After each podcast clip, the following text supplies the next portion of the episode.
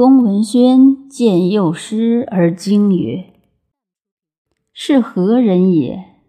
呜呼！介也！天于其人于？”曰：“天也，非人也。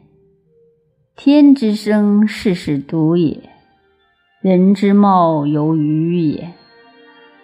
以是知其天也，非人也。”则至十步一啄，百步一饮，不其续乎凡中。神虽旺，不善也。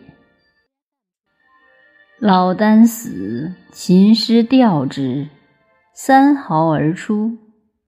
弟子曰：“非夫子之有也。”曰：“然。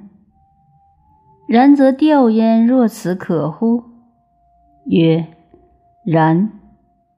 时也吾以为其人也，而今非也。向吾入而吊焉，有老者哭之，如哭其子；少者哭之，如哭其母。彼其所以会之，必有不其言而言，不其哭而哭者，是遁天背情。忘其所受，古者谓之遁天之行。